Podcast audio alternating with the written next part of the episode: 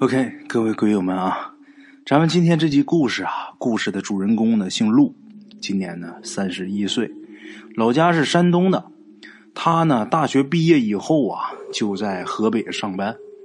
跟他在一起上班的还有他一个堂妹，他俩是从小啊被他们爷爷一起给看大的，就跟亲兄妹啊差不多。这堂妹啊比他小两岁啊，去年刚过完年的时候。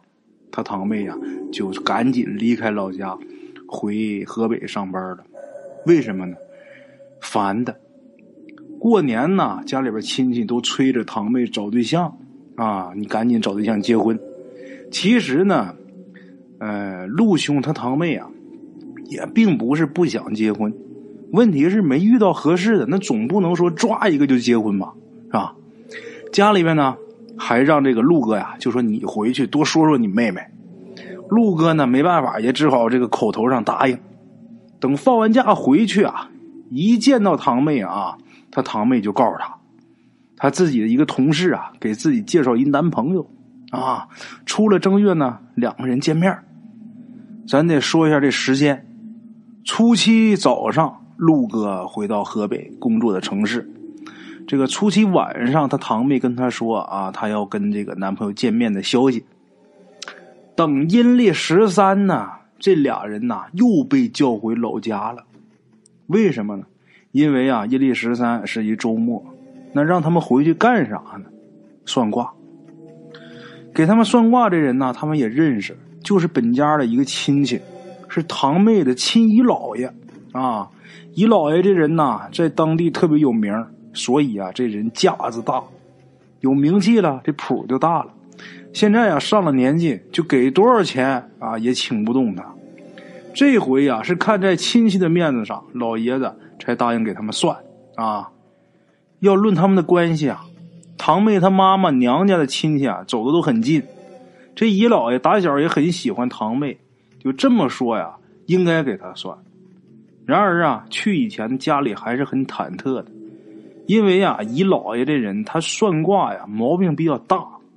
每年呢，他除夕封卦，正月十五开卦，这还不算，就每年开卦啊，他只算一门年年都不一样。就比如说今年算财运，明年开卦就可能算出门是否平安。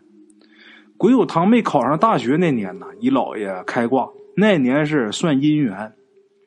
这个堂妹她母亲呢，就带她去过，但是姨姥爷那时候建议啊，就说你们现在不要算，因为现在孩子太小。用他老人家的话来说，就是现在呀，算完之后乱人意啊，再等几年再算。后面这几年呢，这老爷子开挂就再没算过姻缘。那么说这一年是不是算姻缘？姨姥爷他自己也不知道，因为要等到十五那天问完神仙才知道。鬼友堂妹啊，被叫回去，也算是提前预定一下啊。那么陆哥回去干嘛呢？陆哥他也是单身，他父母呢也跟着他婶儿，就是他堂妹的妈妈啊。他父母也跟他婶儿一说，就说那咱一块儿去算算吧。啊，等见了面以后啊，算卦这位啊还有点不高兴啊。他也是上年纪的人，他对这种预定的行为啊很看不上啊。后来呢，经不住他婶软磨硬泡，最后只得答应，就说十五啊，我问了神仙，马上告诉你能不能算姻缘。今年，结果等到十五啊，问了神，这个神的旨意啊，是他今年只能算平安，啊，是不是平安？鬼友他婶很失望，啊，姨姥爷呢也觉得有点帮不上忙啊，自己也挺惭愧的，然后把他们叫过来，就是说。我给孩子们算算平安吧，啊，那结果怎么样呢？算陆哥的堂妹啊，今年很不好，要受很大的惊吓啊。最后还好是有惊无险。这陆哥呢，可就惨了。一算他呀，有一场大难，未必撑得过去。那个陆哥他爹妈呀，也就是咱鬼友他爹妈，一听完之后很害怕。一来是自己的儿子自己担心。二来是啊，这老爷子算卦的名声，在当地那是无人不知、无人不晓的。鬼友他婶儿啊，就问老爷子，就说那怎么办呢？啊，这老爷子也没办法。老爷说：“我就会算，我不会解。”啊，我倒是有一师兄，他倒是会解，可是我们五十几年不通信儿啊，哪儿找去？最后啊，这老爷子给他们出一办法，就是说陆哥跟他堂妹啊，你们俩这一年别见面。为什么？因为这俩人的八字啊，在这一年里边冲的厉害，等过了这年呢就好了。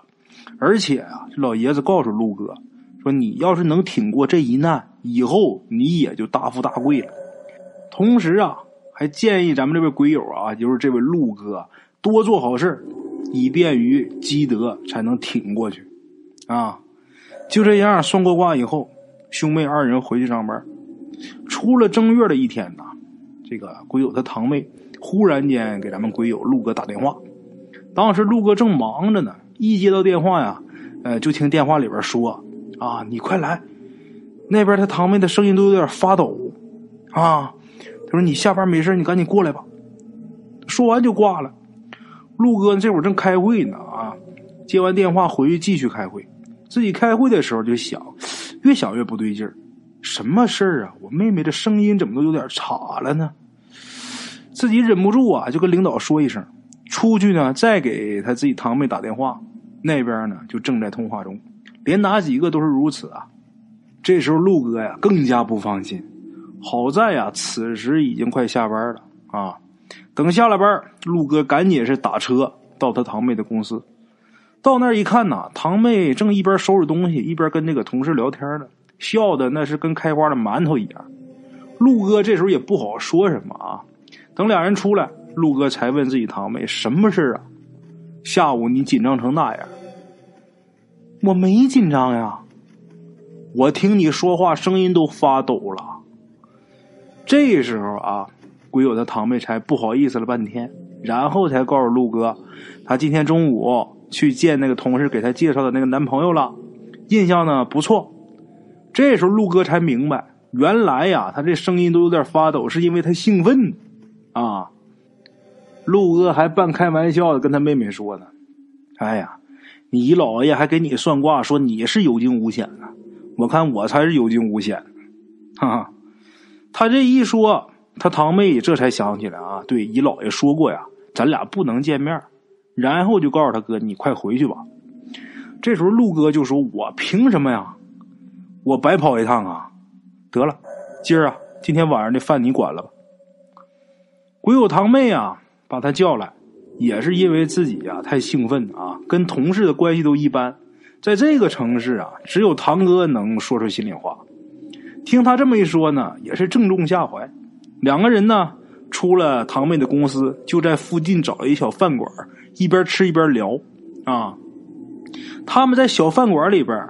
是坐这个靠窗户这个位置啊，因为呢，呃，鬼友他堂妹担心自己的电动车啊，怕被人偷走。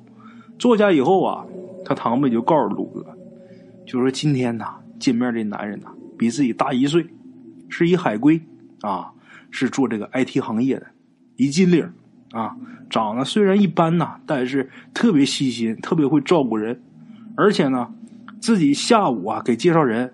也就是自己的同事啊，打电话了解到他的家庭情况啊，什么都很好，而且特别好啊。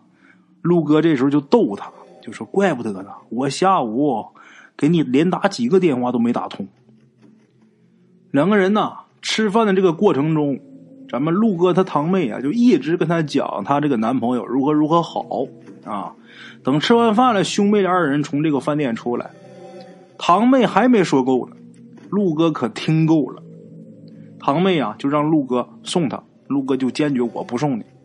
堂妹说：“那我送你。”陆哥说：“不用，啊，咱俩家又不在一方向。”最后这个鬼友他堂妹说：“没事我有车呀。”陆哥说：“哎，你别想啊，我知道你还想跟我说你那男朋友，我可不想听了啊！你呀就是一花痴。”说完之后啊，陆哥是赶紧走了，堂妹就非要说啊。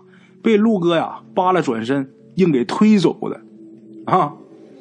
堂妹晚上回家，啊，这一晚上都心花怒放的啊。晚上正睡觉呢，自己手机响，一接电话呀，电话那边是一警察。这警察就问他：“你是不是谁谁谁呀？”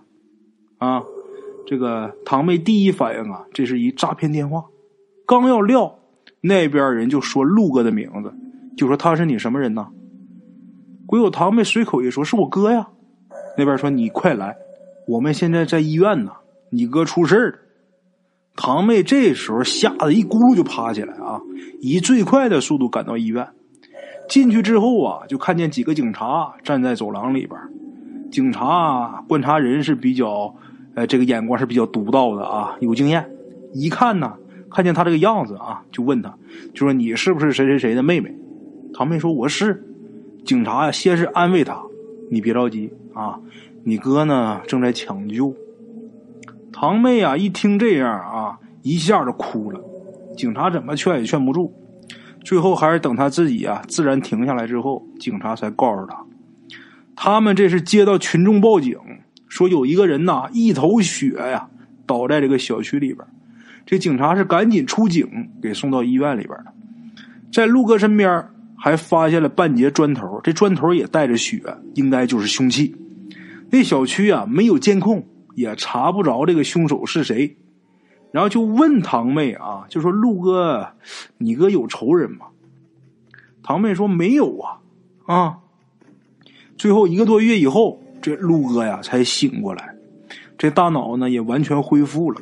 但是啊，大脑彻底恢复好以后，那是半年以后的事儿。后期呢，这陆哥就是在家里边调养，好在啊自己没留什么后遗症。这个期间，堂妹跟她那男朋友啊也分手了。分手的原因呢，是陆哥的父母告诉他的。他堂妹啊，一直也没有来看他哥，为什么？因为姨姥爷的话，姨姥爷说你们俩一年别见面啊。那天见面，他哥就出这么一事儿。打那以后，他妹就一直没来。这事儿还是陆哥爸妈啊来告诉他的。这个堂妹的男朋友啊，他们两个为什么分手？这男的刚开始对堂妹挺好的。后来呢，堂妹就受不了了，怎么的呢？一点空间都不给啊！居然呢，还往那个堂妹的手机和电脑上安这个监控软件，而且呢，对堂妹管的特别严。咱打比方啊，比如说堂妹是五点半下班，假设这堂妹下班以后去了趟厕所，她的男朋友就得盘问半天啊，而且要有人证明堂妹的确是去厕所了，这才算完。啊，堂妹中午呢，她是自己带饭，有时候懒呐，就买点包子，早晨吃点呢，中午再吃点，挺方便的。她这个男朋友对这个事儿啊，就是深恶痛绝呀，他必须亲自给堂妹送汉堡。刚开始的时候啊，堂妹还挺感动的，时间长就受不了了，自己想吃个包子都不行，必须得吃他送的汉堡。后来才知道。这个男朋友啊，他对国内一切东西啊都是深恶痛绝，啊，不光是包子如此。堂妹必须要接受他西式的生活，比如啊，他想带着堂妹去听歌剧，堂妹她听不懂啊，这位他就硬逼着堂妹去学意大利语。普通人家的孩子啊，真受不了他这些，最后妹子跟他提出分手，啊，这货呢。堂妹一跟他提分手啊，他就居然在堂妹家门口割腕了啊！然后呢，割完腕子之后还猛砸门，就说要跟他一起死。警察来了以后呢，才算把这堂妹给救了啊！像这类事儿啊，太多了。堂妹甚至啊都想搬回老家去了，但是又怕这人呐，他有点变态，怕他追到老家去。其实呢，他自己的大爷和大娘啊，这个时候也在这座城市。可是呢，堂妹这时候不敢跟他说，因为怕她男朋友去伤害这二位老人。他大爷跟大娘这时候不是在医院照顾陆哥的吗？是吧？这个他堂妹没敢跟自己的大爷大娘说。后来有一天呢，警察找来了，啊，堂妹去了一看呢，大爷也在呢。啥事呢？因为啊，陆哥这算是重伤害，警察也挺重视这个案子的。通过几个月的努力，找到了这个犯罪嫌疑人，谁呀？就是她的男朋友，啊，就是她堂妹的男朋友。那么说，为什么她的男朋友要拿砖拍陆哥呢？因为那天中午啊，呃，她的男朋友跟堂妹见完面以后，他对堂妹是很满意。这人他想啊，下班以后给堂妹一惊喜，于是呢，他就来公司来接堂妹。不料这时候看到陆哥跟堂妹打打闹闹的从公司里边出来，他这时候就非常生气，他就暗中的跟踪，看见两个人在饭馆里边也那么亲密啊，他更是气上加气，因为他都是暗中跟踪啊，他也听不见陆哥他们的对话啊。这个后来他们从饭馆出来，这堂妹啊。就撵着陆哥不走，最后被陆哥给轰走了。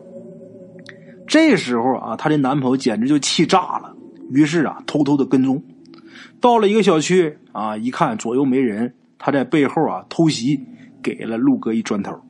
啊，伤人没什么好说的啊，该判多少年判多少年。鬼友堂妹呢，这才敢跟他大爷他们说啊，她男朋友怎么怎么欺负她的。听得他大爷呀很生气。啊，也很难过，就说你怎么不跟家里说这事儿呢？他堂妹说呀，我怕他呀报复咱们家人。这时候旁边有一年轻的警察呀，嘴快啊，就说他不敢啊，犯罪分子我们见多了，这种人呐，他就是靠威胁女孩找存在感，偷袭一下有可能被人知道了，以后他再也不敢去找你了啊。等陆哥好了以后啊，回单位去上班。觉得工作呀比以前顺利多了，他堂妹还逗他，就说：“你肯定啊是你的脑袋呀被砸开窍了。”陆哥呀也不理他，啊，不过呀，他们全家啊都很佩服这个他堂妹的姨姥爷，就那位算命算的很准的那老爷子，啊，就是很佩服，算的真准，一点都没错。可惜呢，这老爷子打那以后啊，再也不算卦了。啊彻底的封卦，永远的封啊，再也不开了。好了啊，各位老铁们，这就是咱们今天的这个故事啊。感谢各位老铁的收听，咱们明天继续。